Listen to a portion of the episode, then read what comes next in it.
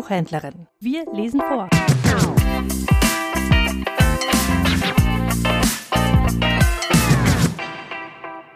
Pusenerfindlinge. Märchen mit heimatlichem Hintergrund. Ein Märchenbuch von meiner Großmutter. Die Spielgefährten. Ihr wisst, dass die Warte in der Provinz Posen bei der Stadt Schrimm ein Knie macht, indem sie dort ihren westlichen Lauf plötzlich in einen nördlichen umwandelt. Das soll nicht immer so gewesen sein. In ganz alter Zeit soll vielmehr die Warte auch über Schrimm hinaus westliche Richtung gehabt haben. Zu dieser Zeit wohnte westlich von Schrimm, also an dem alten Wartelauf, ein Mädchen mit seiner Mutter. Es hieß eigentlich Bertha, da es aber sehr zart und klein war, wurde es nur Kleinchen genannt. Kleinchen liebte das Wasser über alles, deshalb saß es fast den ganzen Tag an dem Ufer der Warte und schaute dem davoneilenden Wasser nach oder fütterte die Fische und Vögel. Die Tiere kannten es alle und fürchteten sich nicht vor ihm. Ja, wenn es sich näherte, schwamm und flogen sie herbei und warteten gespannt, bis sie das gewohnte Futter aus seiner Hand erhielten. So saß Kleinchen einst wieder einmal an dem Ufer und schaute sehnsüchtig in das Wasser. Dabei dachte es daran, wie gut es doch die Tropfen hätten. Sie könnten im Sonnenschein in die weite Welt wandern, würden fremde Menschen und Städte sehen und schwatzten daher wohl auch so lustig miteinander, dass man es als Plätschern deutlich vernahm.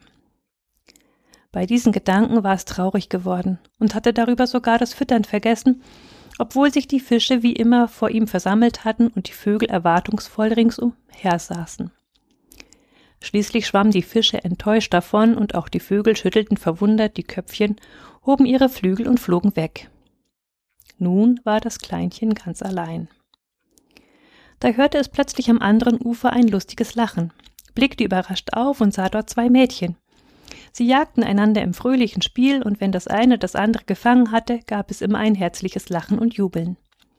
Kleinchen bekam eine so große Lust mitzuspielen, dass es hinüber wollte und mit seinen nackten Füßen ein Stück in das Wasser hineinwartete. Wäre der Fluss nicht so tief gewesen, so wäre es noch weitergegangen. Jetzt hatten auch die Kinder drüben es bemerkt. Komm herüber, riefen sie ihm zu, und spiel mit uns. Ich kann doch nicht, sagte Kleinchen betrübt. Ach, wie schade, riefen die Kinder zurück und waren nun auch traurig geworden. So standen sie alle drei am Wasser, Kleinchen auf dem einen Ufer, die beiden Mädchen auf dem anderen und schauten einander sehnsüchtig an. Da erblickte Kleinchen im Wasser einen Fisch. Wenn der mich hinübertragen könnte, dachte es bei sich und rief ihm dann laut zu. Fischlein, Fischlein, lass dich fragen, willst du mich hinübertragen?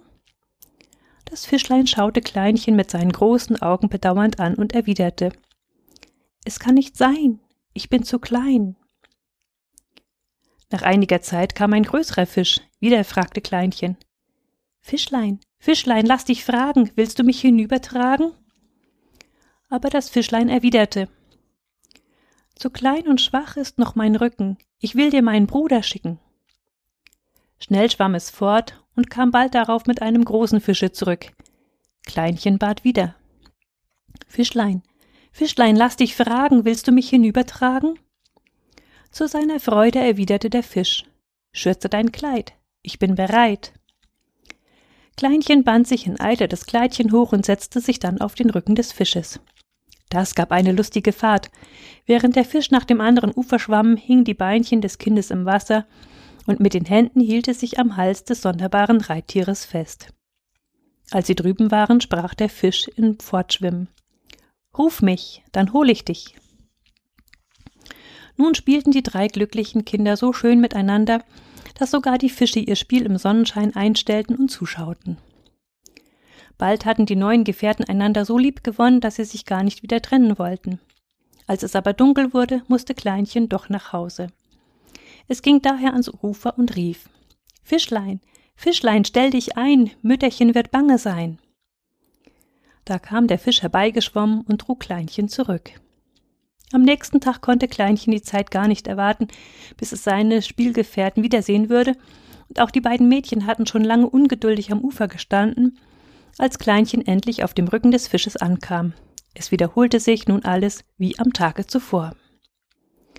Als Kleinchen am dritten Tag an die Warte kam, um sich zu seinen Freundinnen hinübertragen zu lassen, sah es von weitem einen Fischer, der eben das Netz aus dem Wasser zog. Aber wie erschrak es, als es in dem Netz seinen lieben Fisch erblickte, auf dem es sonst hinübergeritten war.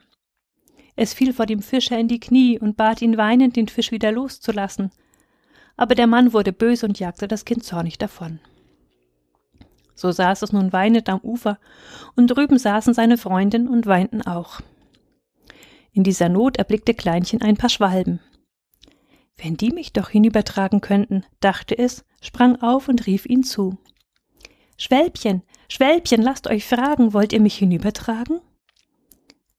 Traurig antworteten die Schwälbchen. Es kann nicht sein, wir sind zu klein. Nach einiger Zeit kamen ein paar Tauben. Wieder fragte Kleinchen. Täubchen, Täubchen, lasst euch fragen, wollt ihr mich hinübertragen? Aber die Täubchen erwiderten. Zu klein und schwach sind unsere Schwingen, wir wollen wilde Gänse bringen. Sie flogen fort, und bald darauf kamen wirklich ein paar Wildgänse angeflogen. Kleinchen bat wieder. Gänschen, Gänschen, lasst euch fragen, wollt ihr mich hinübertragen?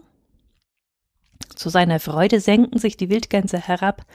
Als sie dicht über dem Erdboden nebeneinander schwebten, sangen sie. Fasse, lieb Kleinchen, recht fest unsere Beinchen. Da ergriff Kleinchen schnell mit der einen Hand die Beinchen der einen Gans, mit der anderen die der zweiten, und in demselben Augenblicke schwebte es auch schon in der Luft.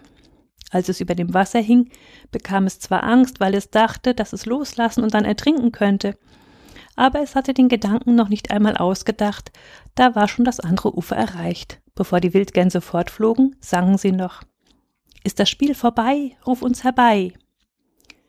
Nun war Kleinchen wieder mit seinen Freundinnen und spielte mit ihnen so schön wie an den Tagen zuvor. Als der Abend kam, rief es Gänschen, Gänschen, stellt euch ein, Mütterchen wird bange sein. Sofort kamen die Wildgänse herbei und trugen Kleinchen über das Wasser zurück. Als sie aber nach einigen Tagen Kleinchen wieder abholten, klagten sie. Kälter wird's, das macht uns Qual. Wir kommen heut zum letzten Mal. Da wurde Kleinchen traurig, und als es seinen Freundinnen erzählte, dass es sie nun nicht mehr besuchen könne, weil die Gänse in wärmere Länder ziehen müssten, setzten sie sich alle drei in das Gras und weinten. Plötzlich erzitterte die Erde von schweren Fußtritten, und gleich darauf stand ein Riese vor den Kindern. Kleinchen wollte vor Angst davoneilen, aber die Freundinnen hielten es lachend zurück. Onkel, guter Onkel, riefen sie glücklich und streckten die Hände zu dem Riesen empor. Es sah gar zu spaßig aus, wie sie vor ihm standen, nicht einmal bis an die Knie reichten sie ihm. Der Riese bückte sich nieder, setzte das eine der Mädchen auf seine rechte, das andere auf seine linke Hand, Kleinchen aber auf seinen rechten Unterarm und richtete sich dann mit ihnen empor. Kleinchen klammerte sich vor Angst an seine Freundin an, denn es war ihm schwindlig geworden, so hoch schwebte es in der Luft. Der Riese blickte den Kindern freundlich in das Gesicht und merkte nun auch, dass sie geweint hatten. Er fragte sie, was ihnen fehle.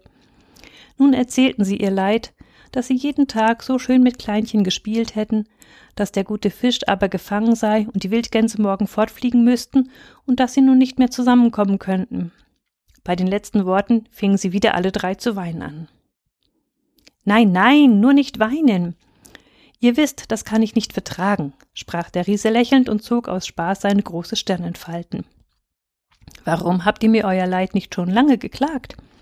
Verlasst euch drauf, von morgen ab sollt ihr euch besuchen können, ohne dass sich dabei eins des Füßchen nass machen. O du guter Onkel, riefen die Schwestern glücklich. O du guter, guter Riese, rief Kleinchen. Wir danken dir recht herzlich, jubelten sie dann alle drei zusammen, die eine immer noch lauter und glücklicher als die andere.